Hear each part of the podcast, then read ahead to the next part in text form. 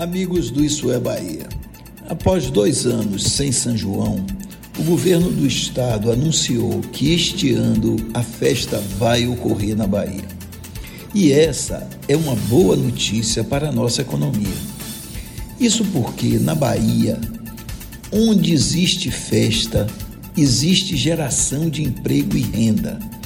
Na Bahia, alegria é sinônimo de economia e são centenas as cidades que, pelo interior, vão receber milhares de turistas, ampliando o emprego, dinamizando o comércio e viabilizando uma renda adicional e vagas de trabalho temporário para muitas pessoas.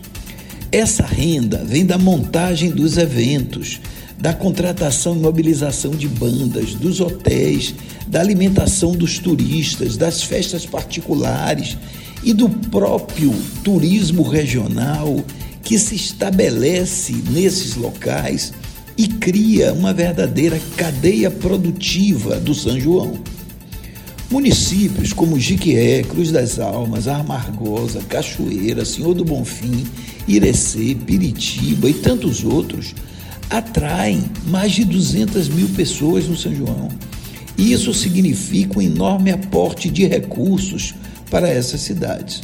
Ao mesmo tempo, prefeituras e governo do estado injetam recursos para fazer a festa e assim dinamizam o setor de serviços e de comércio.